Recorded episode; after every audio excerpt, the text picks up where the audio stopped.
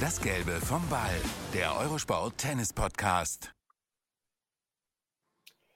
Ganz herzlich willkommen. Es ist mal wieder soweit. Eine weitere Folge von Das Gelbe vom Ball. Und heute habe ich gleich zweifache Verstärkung. Und das ist auch gut so.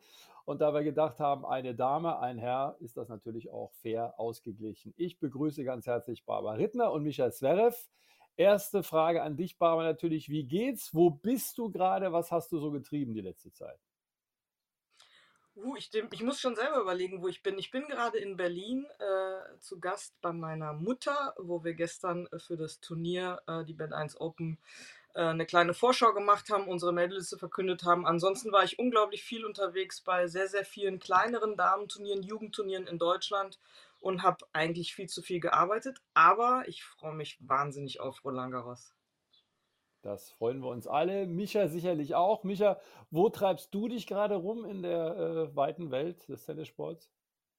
Ja, ich bin äh, zu Hause. Ich bin im Fitnessstudio bei uns und ähm, habe gestern noch mit Sascha trainiert, habe ihn heute verabschiedet. Er ist nach Paris gefahren und äh, ja, ich äh, werde das aus der Ferne beobachten.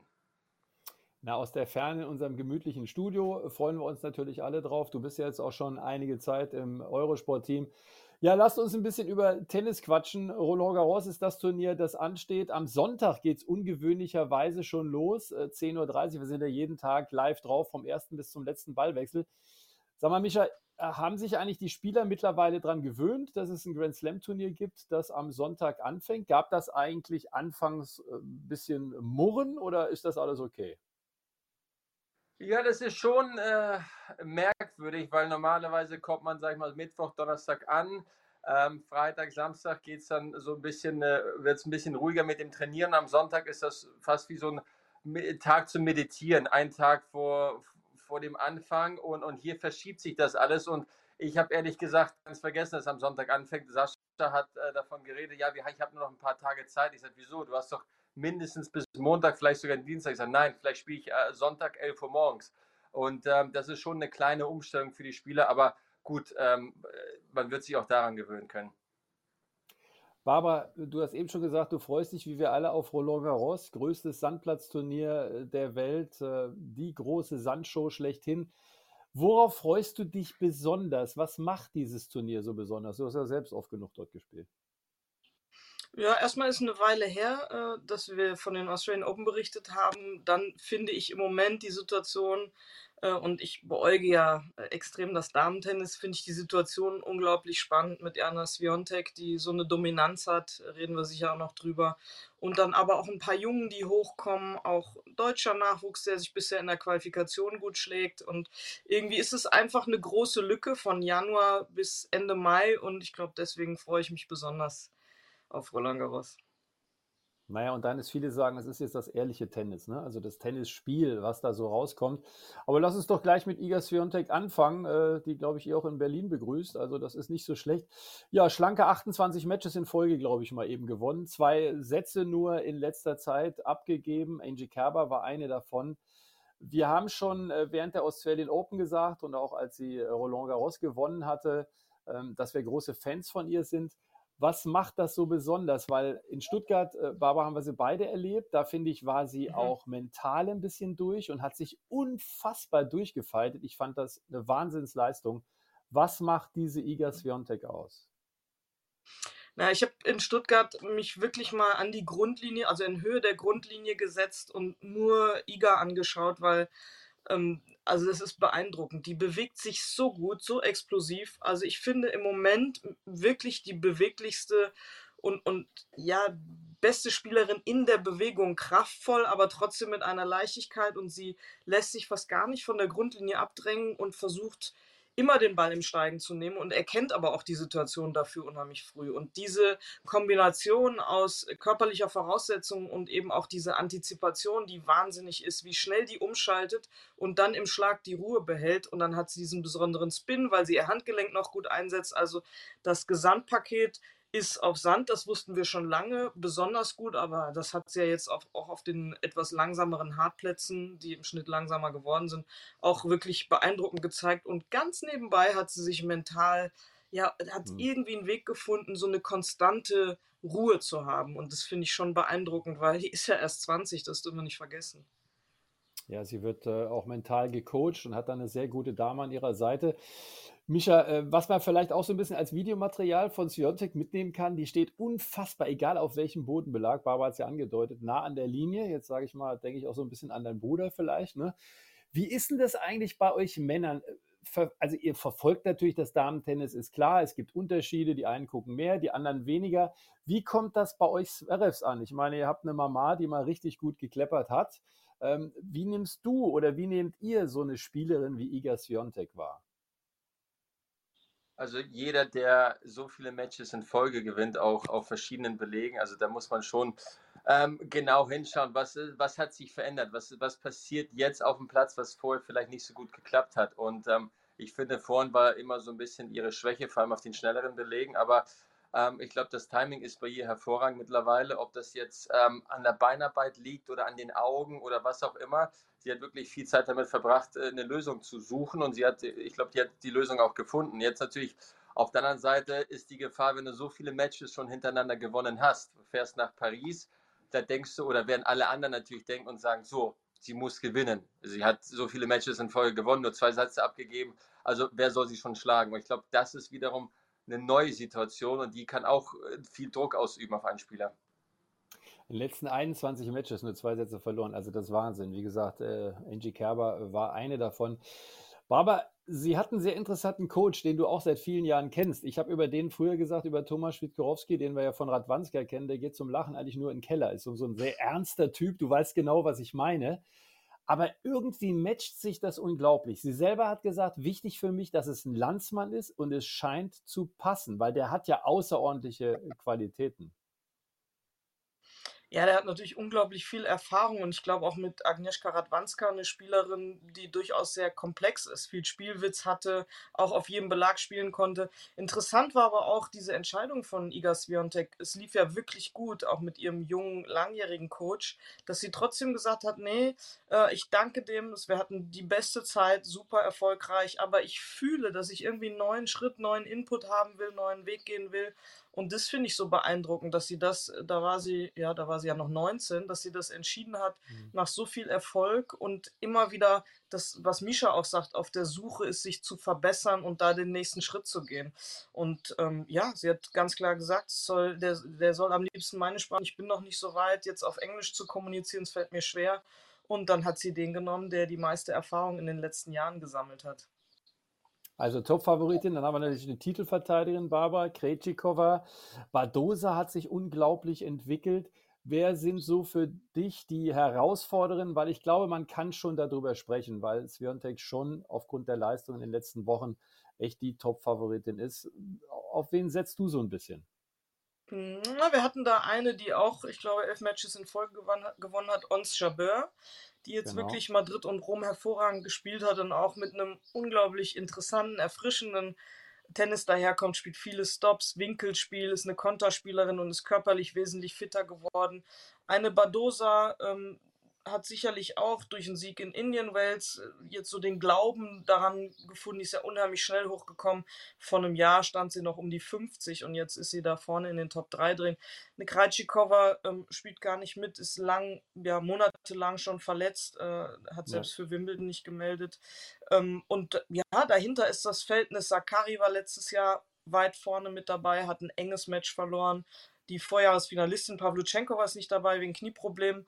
Aber ansonsten ist das Feld dahinter. Äh, wir haben ja gefühlt in den letzten fünf, sechs Jahren wirklich immer einen Kreis von 15 bis 20 Spielerinnen gehabt, die es dann auch gewinnen können. Aber Sviontek mhm. ist jetzt schon eine besondere Nummer. Klar, aber was Misha sagt, der Druck ist groß. Svitolina ist auch nicht dabei, beispielsweise aus ganz anderen Gründen. Ähm, ich möchte auch den Namen Emma Raducano nochmal nennen. Die ist natürlich keine Sandplatzspezialistin. Also spielt eigentlich ihre erste richtige Sandplatzsaison bei den Ladies. Mischa, erklär uns mal, wie kommt sowas zustande? Du gewinnst die US Open. Ich hätte jetzt fast gesagt aus der kalten Hose, also wäre dann der kalte Rock.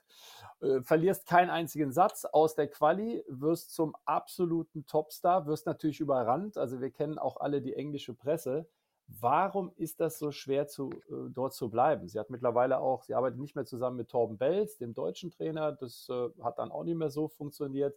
Warum ist das so schwer, diese, ja, diesen, sagen wir mal, diese, diesen Standard zu halten oder vielleicht sogar noch auszubauen?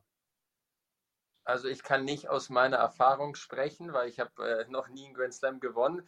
Ich kann nur sagen, wie schwer es ist, überhaupt so gut zu spielen. Denn ähm, sie hat Wimbledon hervorragend gespielt, gleich danach Trainer gewechselt. Sie spielt die US Open unglaublich, äh, gewinnt äh, alle Matches in zwei Sätzen, wechselt wieder den Trainer. Das heißt, ich glaube, sie versteht selber nicht genau, wie sie gewinnt oder warum sie gewinnt. Ich glaube, das ist wie bei jungen Spielern, die, die machen einfach bestimmte Sachen, es klappt, es funktioniert, sie gewinnen und sie denken nicht nicht aktiv darüber nach, was halt passiert ist auf dem Platz. Alles ist wie in einem Traum, alles ist leicht benebelt und es fühlt sich alles super an, aber um das nachher zu beweisen, dann die Wochen danach, die Monate danach oder halt im nächsten Jahr den Titel zu verteidigen, darf, dazu brauchst du halt wirklich eine Struktur. Du musst aktiv dich mit dir selber beschäftigen. Was braucht mein Körper, um noch besser zu werden?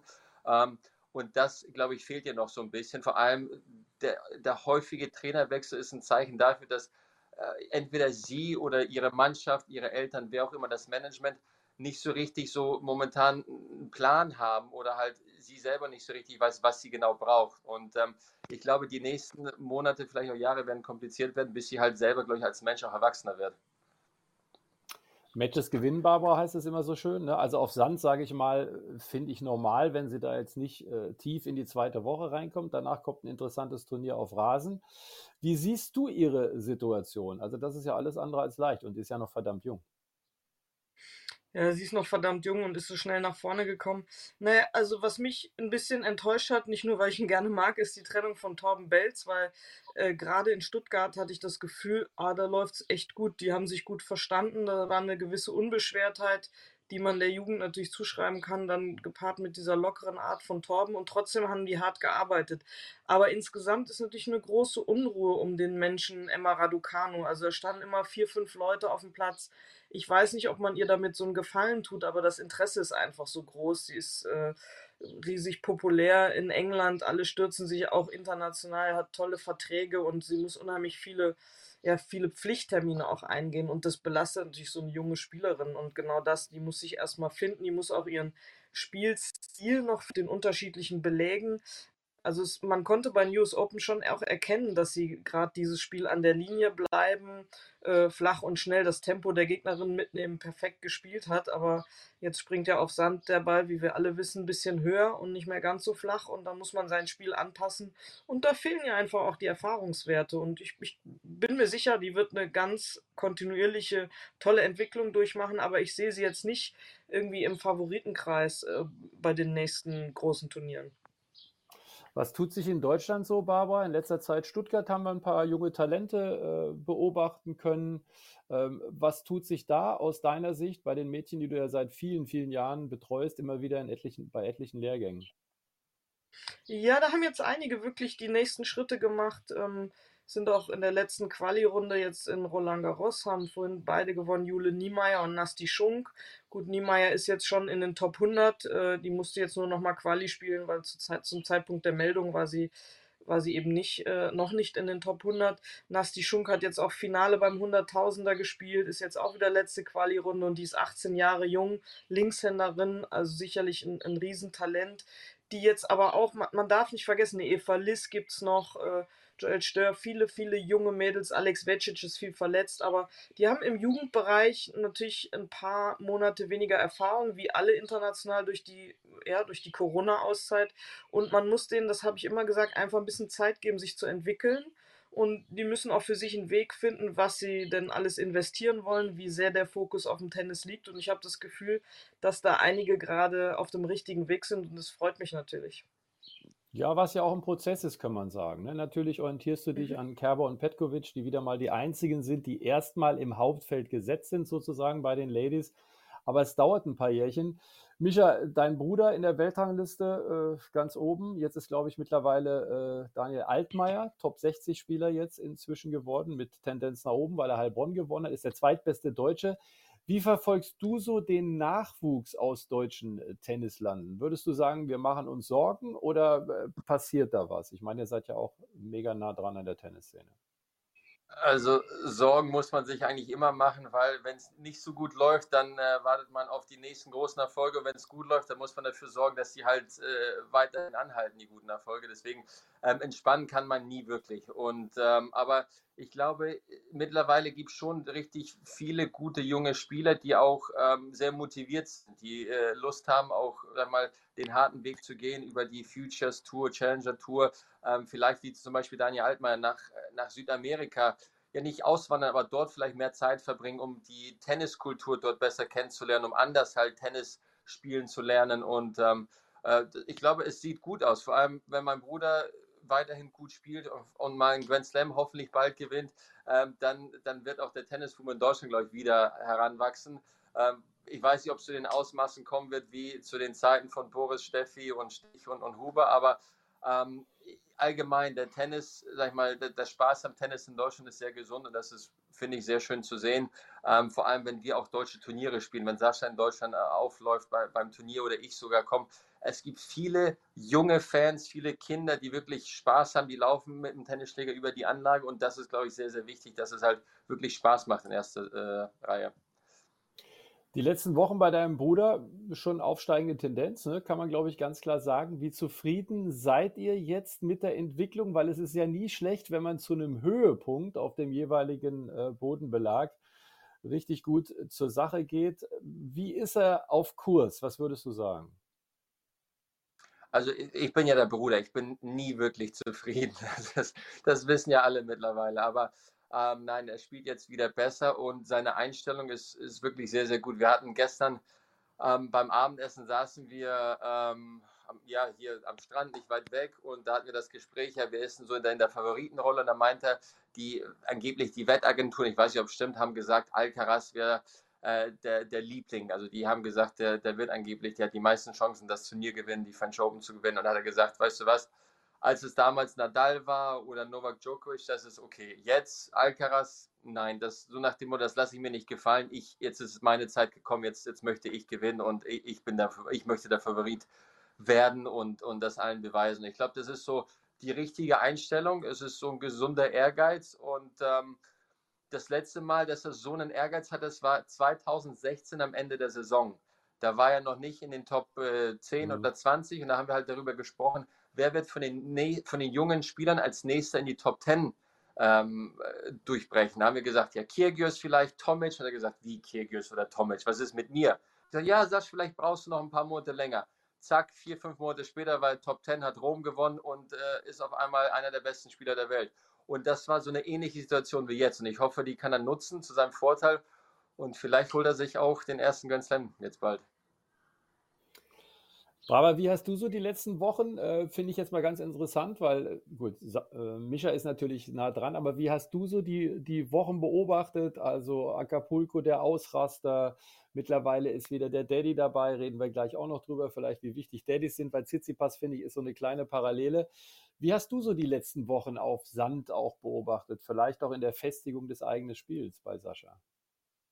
Ja, ich glaube schon, dass du hast Acapulco angesprochen, dass das wirklich, das hat Sascha ja auch immer wieder betont in allen Interviews, dass er sich wirklich dafür auch damit nicht wohlgefühlt hat, auch sich geschämt hat und dass das eine schwierige Zeit war, weil er das Gefühl hatte, man beäugt ihn in der Umkleide. Also jeder kennt das von sich, wenn man durchs Leben geht und sich ein bisschen unwohl fühlt, dann ist alles schon ein bisschen schwerer. Und ich habe das Gefühl, diese Leichtigkeit, die ist jetzt doch zurück. Ich bin ja nur sehr weit weg, aber die Ergebnisse stimmen. Ich meine, er hat in Madrid hervorragendes Tennis gespielt, musste nur leider zweimal bis tief in die Nacht spielen, was ja. es dann natürlich hinten raus auch schwer macht. Äh, sagt selber, das ist keine Entschuldigung, aber jeder, der das mal erlebt hat, äh, bis in die Nacht zu spielen und dann morgens vielleicht um 4, 5 Uhr erst schlafen gehen zu können, der weiß, wie das zerrt. Äh, und das ist jetzt auch nicht, weil ich ihn einfach nur in Schutz nehmen will, sondern das ist so. Aber er hat trotzdem einen CC-Pass geschlagen und Top-Leute geschlagen. Aber nichtsdestotrotz äh, ist natürlich da ein Djokovic, es bleibt natürlich ein Nadal. Und dann ist ein Alcaraz auch in der Form seines Lebens. Aber wir dürfen nicht vergessen, Roland Garros ist auch Best of Five. Und das heißt auch Erfahrung haben äh, in Best of Five Matches. Und ich finde es einfach super spannend und ja, würde es dem Sascha von, von Herzen gönnen, dass er sich den ersten Grand Slam-Titel holt. Ist doch keine Frage. Ich finde es auch mega spannend dies Jahr bei den Herren, muss ich echt sagen. Ähm, lass uns noch mal kurz, Mischa, aus deiner Sicht, weil erklär das noch mal genau, was Barbara eben angerissen hat. Weil viele haben natürlich gesagt, ja, also erstmal muss man sagen, wir kennen jetzt Sascha nicht als einen, der jetzt tausend Entschuldigungen sucht. Ne? Also von wegen Sonne und Wind war schlecht, sondern der hat schon oft genug gesagt, ich habe heute einfach katastrophal gespielt. Aber ich fand, vielleicht seid ihr anderer Meinung, du als Bruder sowieso als kritischer, ich fand das sinnvoll, was er gesagt hat, weil ich meine, wir reden jetzt auch nicht über ein Grand Slam Turnier, wir reden über ein in Anführungszeichen normales Turnier, wo du weniger Pausen hast. Und wenn du da zweimal hintereinander in der sogenannten Night Session spielst, und Barbara hat es angedeutet, wenn du dein Match um eins fertig hast, schläfst du nicht vor fünf, sechs, völlig unmöglich.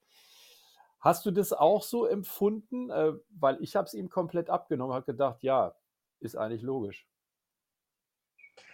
Ja, das ist natürlich nicht einfach. Ich habe auch mal Matches gespielt, wo man halt spät fertig ist. Man, was halt viele ja nicht wissen, nicht kennen, ist halt, du, du spielst ein Match fertig, du bist um eins durch. Das heißt, bis du geduscht hast, bis du die Pressekonferenz ähm, absolviert hast, da hast, das dauert ungefähr eine Stunde. Dann musst du ja auch noch was essen. Oft hast du direkt nach dem Match gar keinen Hunger, weil du immer noch unter Stress, unter Strom stehst.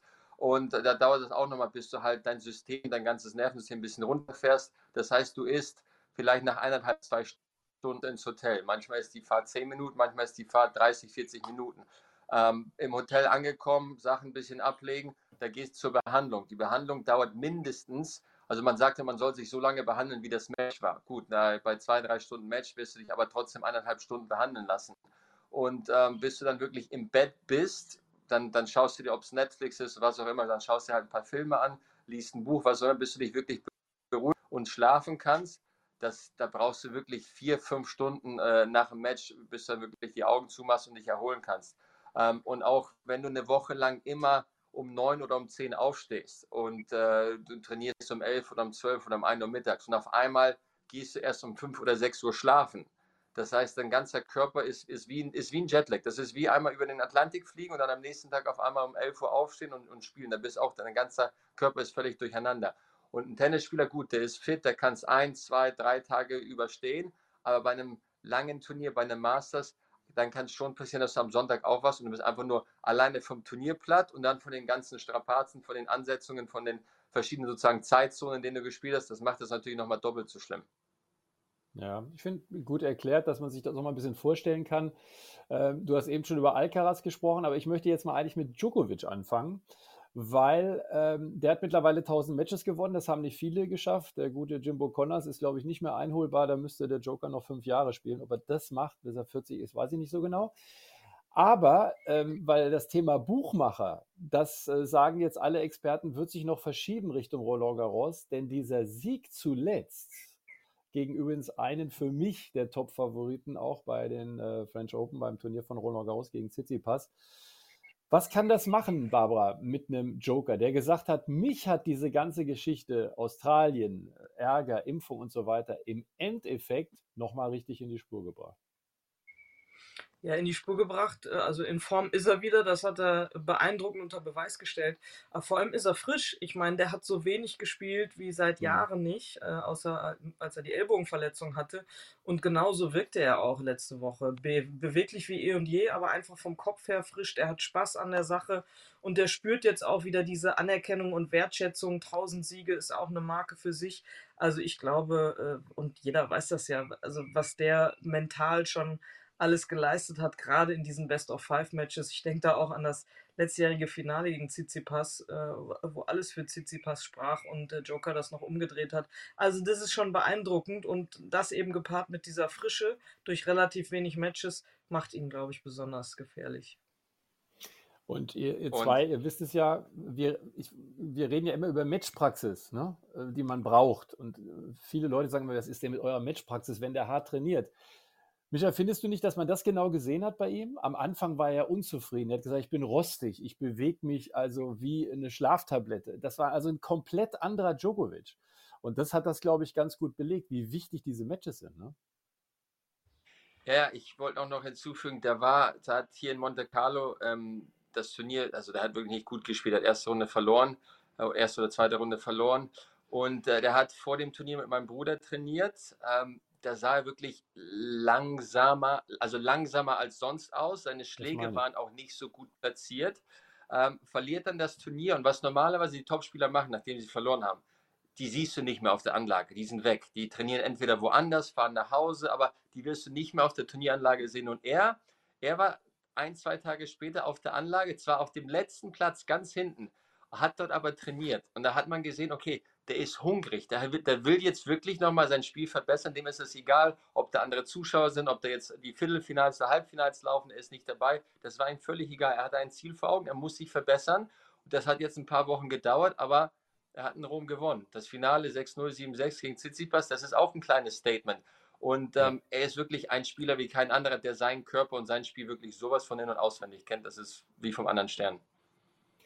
Tsitsipas, wie gesagt, äh, für mich einer, ne, der war auch eine Zeit lang weg, auch nach seiner Verletzung, muss man sagen, hat auch Schwierigkeiten gehabt. Monte Carlo stark gespielt, Rom stark gespielt, Monte Carlo sogar gewonnen. Ähm, und hat natürlich jetzt die Erfahrung vom letzten Jahr. Ich möchte, äh, Micha, dich jetzt nicht an das Halbfinale erinnern, das eigentlich unverlierbar war zu Beginn des dritten Satzes. Aber ist, was ist schon unverlierbar? Weil da hat dein Bruder ihn wirklich klar beherrscht. Aber Barbara, vielleicht an dich die Frage. Tsitsipas ist auch einer, wo äh, wir wissen, er hat zwischendurch auch mal probiert, da war sein Daddy nicht mehr an seiner Seite und hat dann gesagt, ja, auch wenn wir uns äh, ordentlich richtig zoffen, ähm, ich brauche den schon. Warum ist es aus deiner Sicht so wichtig, auch ein gewohntes Umfeld? Ich meine, bei Sascha ist es ja nicht anders, an seiner Seite zu haben. Naja, ja, gerade wenn wir uns gewohnt Ups. okay. Also, mich war. Äh, nee, nee, mach du, mach du. Ich wusste halt nicht, an wen die Frage geht. Ähm, na, ich glaube, gerade wenn man äh, in jungen Jahren etwas gewohnt ist und jetzt würde ich auch sagen, Tsitsipas mit Mitte 20 ist ja auch noch kein altes Eisen, dann ist es manchmal gut, back to the roots. Also das ist sicherlich auch äh, ein spezieller Umgang, ein härterer Umgang, also klare Worte könnte ich mir vorstellen in der Familie. Aber da möchte ich jetzt auch den Mischer zu hören, denn da gibt es ja gewisse ja. Parallelen, was du dazu sagst. also erstmal würde ich sagen, unsere Väter sind schon relativ unterschiedlich. Das sieht man daran, wenn, wenn, sag mal, mein Vater, wenn Sascha spielt, sagt mein Vater eigentlich kein Wort über das ganze Match hinaus und ähm, eigentlich das Gegenteil bei Stefanos. Wir saßen halt in Monte Carlo, unsere Spielerboxen waren vielleicht gefühlt sechs, sieben Meter voneinander entfernt. Ähm, wir haben halt, äh, wie gesagt, kleine Scherze gesagt. Wir haben so äh, Radio Griechenland so mehr oder weniger, weil da war permanent, war da halt, äh, sag ich mal, da kam, an, ob das Anfeuerungen waren, was auch immer. Ich, also er hat nicht gecoacht, glaube ich, aber es waren permanent. Er hat immer er hat Tsitsipas was gesagt, Stefanos was gesagt, er hat ihm immer Energie gegeben oder irgendwas. Und ich glaube, wenn du das gewohnt bist von klein auf, ähm, seit du 14, 16, 18 Jahre alt bist und wenn das auf einmal weg ist, dann fehlt dir halt ein Stück. Das heißt, du, du brauchst dann schon eine Zeit, vielleicht ein, zwei Jahre, wo du dich umstellen musst. Und diese Zeit haben halt die meisten Tennisspieler nicht. Genauso ist es bei uns. Ähm, Papa ist halt von Anfang an da. Seit dem ersten Tag ist er da. Und er gibt dir eine bestimmte Sicherheit. Wenn es nicht so gut mhm. läuft, dann, dann hilft er dir. Dann kommt er, sagt du, das wird wieder, das, keine Angst, ich stehe hinter dir, das, das wird schon. Ähm, Wenn es zu gut läuft und du äh, irgendwie hebst ab, bist dann ein bisschen auf einmal arrogant, dann wird er sagen, du bist jetzt arroganter geworden, also wieder entspannen. Und ich glaube, diese Sicherheit ist, ist angenehm. Das ist wie einfach wie, ja, wie ein Gurt, den man sich anstellt, wenn, wenn man sich ins Auto setzt. Man kann auch ohne Gurt wahrscheinlich halt kurze fahren, was aber unerwünscht ist. Aber genau diese Sicherheit gibt halt uns unser Vater. Ich brauche ihn auch. Wenn er bei unserem Training ist, spiele ich automatisch 15 Prozent konzentrierter und besser. Das ist einfach so und das wird auch immer so bleiben. Und ähm, ich glaube, deswegen ist das wirklich so wichtig. Entweder hat man es von Anfang an oder man hat es von Anfang an nicht. Deswegen in der Mitte der Karriere die Taktik wechseln kann auch mal gefährlich werden. Absolut. Und äh, dein Vater ist ja jetzt auch wieder dabei. Sascha hat das ja tausendmal gesagt. Ihr habt das beide gesagt, wie wichtig das ist. Aber es gibt natürlich auch Verstärkung von einem, der schon zweimal Roland Garros gewonnen hat in den 90ern, sogar zweimal hintereinander, Sergi Bruguera. Irgendwie habt das übrigens mit den Spaniern, fällt mir auf, ne? mit den spanischen Trainern. Ich denke an Ferrer, gut, mit dem anderen hat es nicht so gut geklappt, aber der macht es ganz gut bei Alcaraz. Was zeichnet Sergi Bruguera aus? Was, äh, was, wie, wie stellt man sich das vor? Wo, wo ist der Input von ihm? Also was ist, kann man das sagen, was ist seine Aufgabe in diesem ganzen Konstrukt? Also leider kann ich nicht viel dazu sagen, weil er war in Miami dabei. ich war nicht da. Dann war der ähm, in, also da, wo, der, wo er dabei ist, da bin ich nicht da. Also in München war er dabei, war ich nicht da.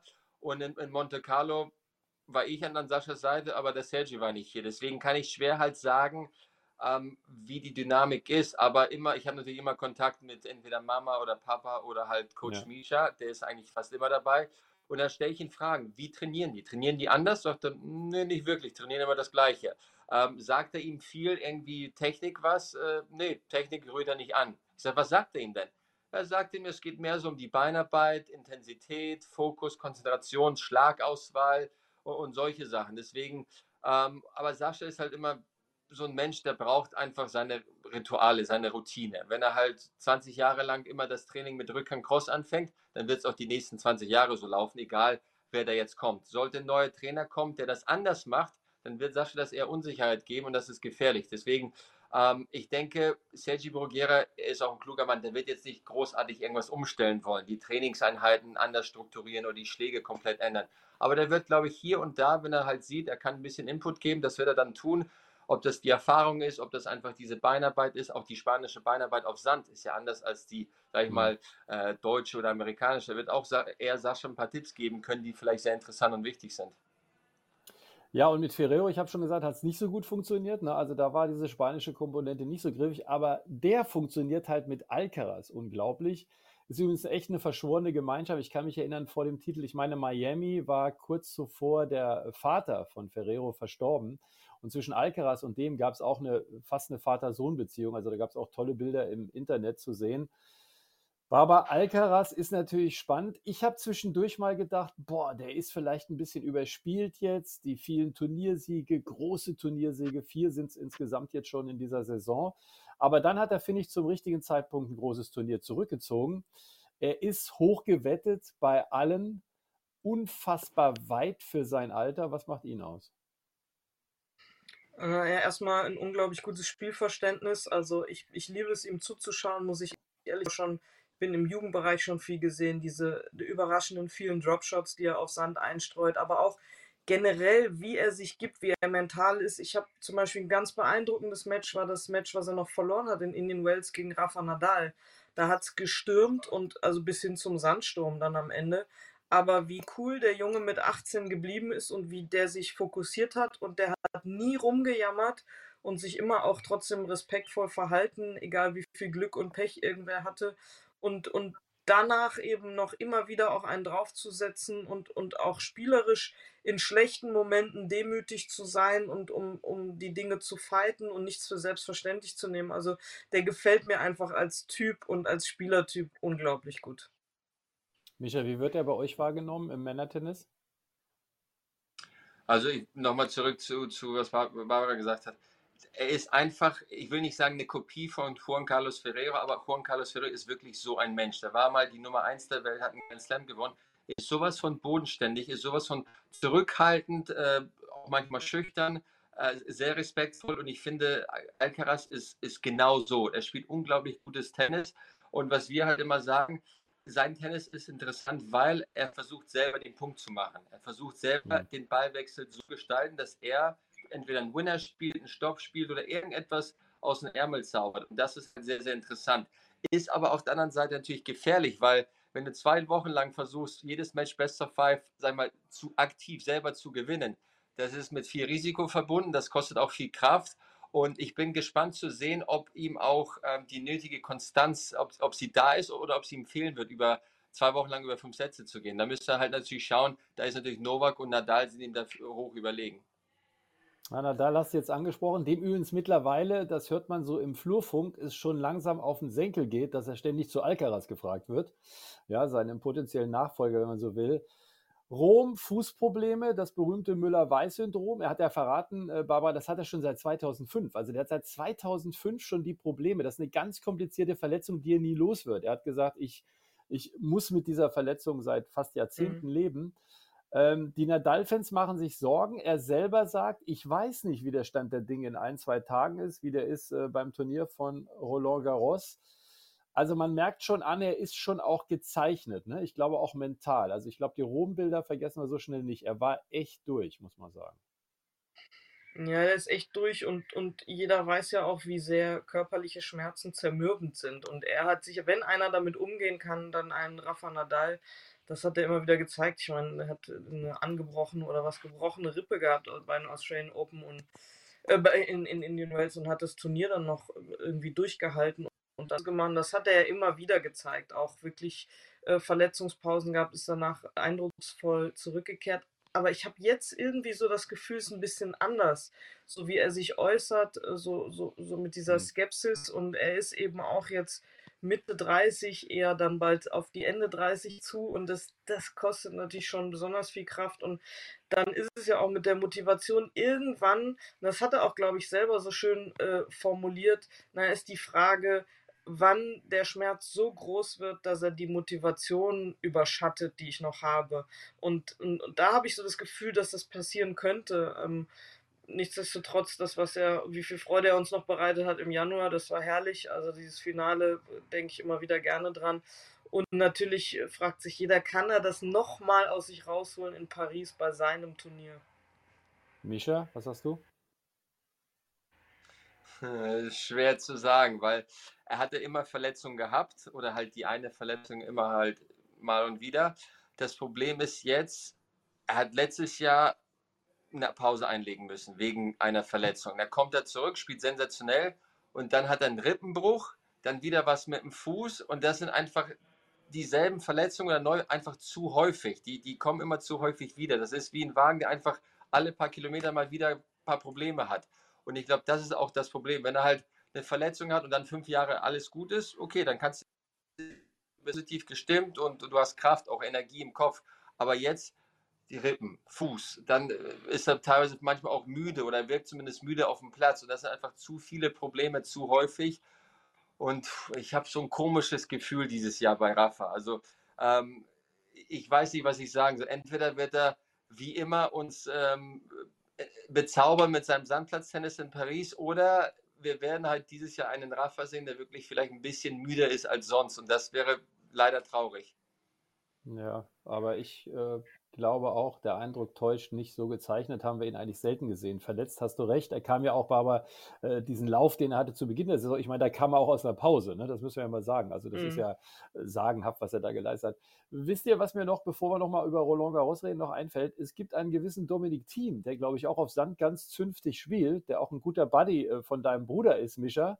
Stadtland Fluss ist glaube ich ausgeglichen. Ja, die äh, die Weltrangliste, die die beiden da ausfighten da bei diesem besonderen Spiel Du, was ist mit Dominik Thiem? Jetzt sechsmal in Folge. Es ist eine komplizierte Verletzung, muss man sagen. Handgelenk ist. Ich erinnere mich noch an deine Handgelenksverletzung. Ich glaube, es war Kahnbein oder so. Hat man noch telefoniert damals. Ganz schlimm für einen Tennisspieler. Was machen wir mit ihm? Wie schätzt du das ein? Also, ich weiß nicht, was genau mit seinem Handgelenk los ist. Aber die Symptome oder wie er halt pausiert hat, dann hat er wieder angefangen, dann war es zu früh und hin und her. Das erinnert mich so ein bisschen an meine Verletzung äh, mit dem Handgelenk. Und damals habe ich, ich glaube, vier, fünf, sechs verschiedene Ärzte äh, aufgesucht. Ich habe mit allen gesprochen und es gab vielleicht ein oder zwei Ärzte, die haben gesagt, pausier und dann wird es wahrscheinlich wieder okay sein. Und, und zwei, drei haben wirklich, das waren schon Handgelenkspezialisten, die haben gesagt, mach einfach eine OP danach wird es besser sein als vorher und die Sache ist gegessen. So, jetzt weiß ich nicht natürlich, was bei ihm das Problem ist, aber ich habe die OP gemacht und seitdem, Gott sei Dank, äh, keine Probleme mit dem Handgelenk gehabt. Und bei ihm, wenn ich jetzt spielen sehe, ich habe immer so, komischerweise habe ich immer so ein bisschen das Gefühl, er könnte theoretisch noch mehr durchziehen. Ob das mit der Vorne oder Rückhand ist, er, er, oder zumindest habe ich das Gefühl, er hat früher noch mehr durchgezogen. Jetzt weiß ich nicht, ob das äh, das Handgelenk ist oder einfach nur das Selbstvertrauen. Und ähm, ja, das ist einfach auch, es ist einfach nicht einfach, nach so einer langen Pause, nach so einer Verletzung zurückzukommen. Rafa und Roger haben es geschafft, nach einer Verletzungspause zurückzukommen und einen Grand Slam zu gewinnen. Aber das ist, es ist unvorstellbar. Bei Dominik ist es, ich glaube, das ist bei Dominik ist einfach, das ist der menschlichere Weg. Nach der Verletzung brauchst du einfach mehr Zeit, um zurückzukommen. Deswegen denke ich, er wird in Paris, glaube ich, auch besser spielen. Er wird Matches gewinnen können und er braucht einfach noch ein paar Wochen. Ja, man muss auch sagen, Corona hat er gehabt, ne? Und nach den US Open ist, glaube ich, bei ihm auch mental ein bisschen was, ja nicht auseinandergefallen, aber das große Ziel war erreicht. Jetzt hast du Roger angesprochen, vielleicht ganz äh, kurz zum Schluss noch, weil den sollte man noch kurz erwähnen. Also mein Gefühl ist so Basel Lever Cup äh, vielleicht, Barbara. Also Wimbledon Rasen ist ja schon vorbei. Es gibt Trainingsbilder, die euphorisch sind. Da gibt es wieder Rückschläge. Wir sind alle Tennisfans. Wir wissen alle, lasst ihn das entscheiden, wann er aufhört. Ähm, glaubst du so vom Gefühl her, dass wir ihn in diesem Jahr nochmal sehen? Also ich, ich sage einfach mal mutig ja.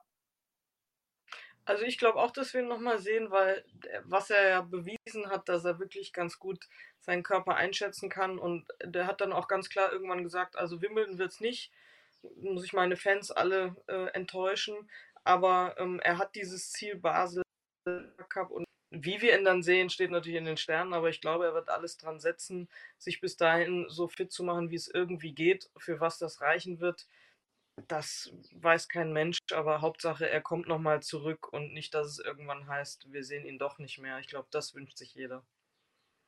Da er Tennisfan ist, wird er aber hoffentlich bei uns dann auch Roland Garros gucken. Jetzt haben wir eine Night Session, Micha eine Night Session beim größten Sandplatzturnier der Welt. Es gibt keine Night Session, die später angepfiffen wird. Ist ja auch Sand, dauert ja auch nicht so lange das Match, also macht dann für meine Begriffe besonders Sinn. Ähm, wie finden denn das die Spieler irgendwie? Weil ich habe mich schon, klar ist die Intention logisch, dann hast du nochmal eine extra Session und so, aber wie finden die Spieler das? Ehrlich gesagt, äh, wir haben uns mit den Spielern nicht darüber unterhalten, weil ähm, wir sind die Night Session gewohnt von äh, natürlich US Open und Australian Open. Da fängt sie um sieben an oder halb acht ungefähr. Aber da kann es auch mal länger dauern, weil da gibt es zwei Matches. In Paris gibt es nur ein Match, angesetzt, glaube ich, um 21 Uhr. Und ähm, ich glaube, da sind die Spieler einfach so, es, es kommt, wie es kommt. Wenn es eine Night Session ist, gut, dann spielen wir eine Night Session. Ähm, ich glaube, äh, es ist schön, auch für die, besonders für die Zuschauer. Äh, ich als Tennis-Fan liebe Night Sessions. Das ist einfach das beste Match für mich, weil du hast einen langen Tag gehabt, was auch immer, du hast trainiert, gearbeitet, kommst nach Hause und, und kannst einfach schönes Tennis genießen mit Popcorn, wenn es zu Hause ist, natürlich mit Popcorn, mit einem äh, Gläschen Apfelsaftschorle oder so. Und äh, das ist für mich so ein Highlight. Vor allem früher habe ich das gerne gemacht in Australien oder bei News Open, als Roger gespielt hat, Night Session, das war für mich immer das Beste am Tag. Ähm, in Paris ist es natürlich ein bisschen anders. Es ist neu, es ist ähm, ein Match nur. Es kommt darauf an, wie lange es dauert, ob es gut ist, ob es schlecht ist, wer spielt. Ähm, ich, ich denke, das ist ein Experiment und ich hoffe, es wird gut gehen. Ja, weil wir kennen auch das französische Publikum, ne, das manchmal auch ein bisschen speziell ist. Also da wurden schon eigene Spieler wie Henri Leconte, der mal im Finale äh, von äh, Villander vermöbelt wurde, ausgepfiffen. Also da gibt es die tollsten Sachen. Amelie Morismo fällt mir noch ein, Barbara, die du gut kennst natürlich. Ne? Also Wimbledon-Siegerin mhm. war übrigens damals eine der größten Überraschungen für mich. Äh, ähm, also das äh, war eine wahnsinnig tolle Geschichte, die sich viel Gedanken macht. Erste Turnierdirektorin bei so einem äh, großen Turnier dann auch. Und unter anderem, das fand ich sehr interessant, wir erinnern uns noch, letztes Jahr war ja die Geschichte mit Osaka, ne? die also aufgrund ja, gewisser Probleme dann auch mit der Presse gewissen Fragen dann zurückgezogen hat vom Turnier. Das war genau vor einem Jahr und dann auch sagte, sie hatte mhm. sowieso ein bisschen mentale Probleme auch. Amelie hat jetzt zum Beispiel eingeführt, wollte ich dich mal fragen, aus deiner Sicht, bei den Pressekonferenzen wird es jetzt Moderatorinnen und Moderatoren geben. Das heißt, die sind dafür da, naja, das so ein bisschen in die Bahnen zu lenken. Vielleicht auch ein Feingespür zu haben, Mensch, wie ist die Spielerin oder der Spieler drauf? War die Frage jetzt vielleicht komplett unsinnig. Das machen wir Journalisten schon mal ab und zu. Ich finde es eine sehr interessante und sehr feinfühlige Maßnahme auch. Ja, das ist äh, typisch Amelie Mauresmo. Also sie ist wirklich eine, ähm, nicht nur als Spielerin, wir haben uns auch danach äh, des Öfteren ausgetauscht, weil ich sie sehr schätze und wir kennen uns natürlich, wir haben gegeneinander gespielt und danach ähm, waren wir auch als Teamchefin im, im Fed Cup, haben wir gegeneinander gecoacht. Also sie ist eine, die sich viele Gedanken macht. Ich glaube, was sie hier erreichen will, ist einfach, dass sie Verständnis hat, zum einen für die Medien, dass sie natürlich nachhaken, auch unangenehme Fragen stellen, aber die Art und Weise ist eben manchmal, naja, es geht schon manchmal auch ins Respektlose, vielleicht hier auch von beiden Seiten. Und wenn das eben jemand moderiert, moderieren, eine Moderation ist ja auch immer hier so Gefühlswelten, Emotionen ein bisschen auszupendeln, dann glaube ich, kann man da vielleicht sogar auch noch mehr rausholen aus so einer Pressekonferenz nach, nach einem Match. Und ich finde die Idee großartig. Ich wusste das gar nicht. Ich habe das jetzt von dir zum ersten Mal gehört. Und es ist typisch Amelie Mauresmo. Und so wird sie es angehen. Sie wird immer beide Perspektiven, also die Perspektive der, der Ex-Spielerin, aber auch der, der vielleicht Funktionärin jetzt einnehmen. Und da, ich, also als ich die Besetzung gehört habe, äh, Amelie Mauresmo, neue Turnierdirektorin in Roland Garros, habe ich in die Hände geklatscht. Ich habe ihr auch direkt geschrieben, sie hat sich auch bedankt und gefreut und das ist sicherlich ein spannender Job und da wird sie einiges Gutes Neues einführen und das ist der Beweis dafür. Großartig. Ja, finde ich auch. Weil die normalen Pressekonferenzen müssen wir vielleicht kurz erklären, weil nicht alle sind ja immer dabei. Da ist dann jemand dabei von ATP oder WTA, also den beiden äh, Organisationen, Spielerinnen und Spieler, und sagt so, fünf Fragen jetzt oder letzte Frage, aber mehr auch nicht. Das heißt, alles ist dann so ein bisschen feuerfrei. Micha, sag mal, wie oft hast du schon vielleicht auch in der Pressekonferenz gesessen bei deinem Brüderchen oder hast dir verfolgt und hast dir gedacht, nein, Sascha, nicht, mach's nicht, mach's nicht. Gab's das schon mal? Ja, ein paar Mal bestimmt. ähm, ja, es, es, gibt immer mal wieder Situationen, die hätte ich dann vielleicht anders äh, oder Fragen, die hätte ich dann wahrscheinlich anders beantwortet oder kürzer oder sonst wie, aber das gehört alles dazu. Wir, wir sind Menschen, ja, wir, wir spielen unglaublich gut Tennis, manche besser, manche schlechter, aber ähm, es gibt einfach Situationen, wenn du halt, wenn Fragen auf dich zukommen und du wirst halt wirklich überrascht, spontan wird da irgendwie so eine politische Frage oder sonst irgendwas und dann wird es okay.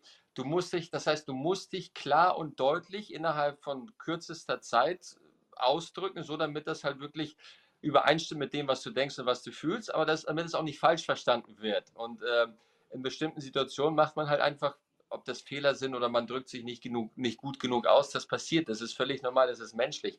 Leider, was dann passiert ist, ähm, wenn du schon mal etwas gesagt hast, wenn das ein Journalist empfangen hat, dann kann er das drucken, wie er will, kann das halt äh, ein bisschen nicht umschreiben, aber er kann das interpretieren, wie er will und dann hast du vielleicht irgendwo mal ein Problem und das passiert uns allen mal und äh, wie gesagt, das gehört dazu. Deswegen ein Moderator, ich glaube, das ist gut, weil am Ende des Tages ähm, natürlich, was, was verkauft sich in der Presse? Highlights. Was sind Highlights heutzutage? Natürlich gibt es bestimmte Themen, die sind interessanter, die verkaufen sich besser, aber wir Spieler, wir wollen halt, wir wollen keinen Stress, wir wollen einfach gut Tennis spielen, wir wollen alle miteinander, sag ich mal, gut und, und glücklich zusammenleben und funktionieren und, und mehr auch nicht. Deswegen ist es, glaube ich, gut. Ich habe allgemein gehört von, von anderen französischen Spielern, Amélie Mauresmo will mehr für die Spieler machen. Also wirklich, mhm. den Spieler soll es nicht besser gehen, aber die sollen sich einfach wohler fühlen bei dem Turnier. Das ist ähm, klar, die Spieler sind wichtig und die werden auch gut behandelt, aber sie hat sich wirklich dafür eingesetzt, dass es uns halt wirklich gut geht, dass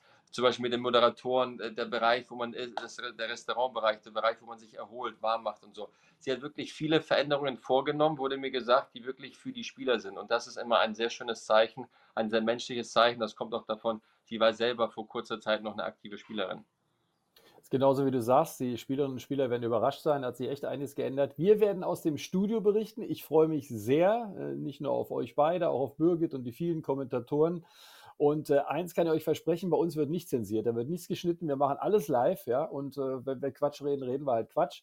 Ich habe jetzt noch zwei Abschlussfragen. Die erste für Barbara, eine ganz leichte Barbara. Top-Favoritin, Top-Favorit für dich. Und bitte. Äh, Sviontek und Djokovic. Ja, so kenne ich dich. Zack, nicht lange überlegt, bam. So, und du, mein lieber Mischa, sagst mir was über die Chancen deines Bruders. Und bitte nicht zu wachsweich, sondern präzise. Oh, das ist aber wieder hart. Da brauche ich noch. Ja, ich weiß. Ich brauche da ein, zwei Matches. Ich brauche ähm, mindestens Halbfinale, ich glaube aber Finale oder Sieg. Also was kann man besser am Ende äh, eines Podcasts sagen? Ich danke euch sehr, ihr beiden, hat sehr viel Spaß gemacht und äh, ja, wir freuen uns auf Roland Garros. Ab Sonntag geht es dann los, wie gesagt, 10.30 Uhr rund um die Uhr und das war unser Podcast, das Gelbe vom Ball. Das war das Gelbe vom Ball, der Eurosport Tennis Podcast.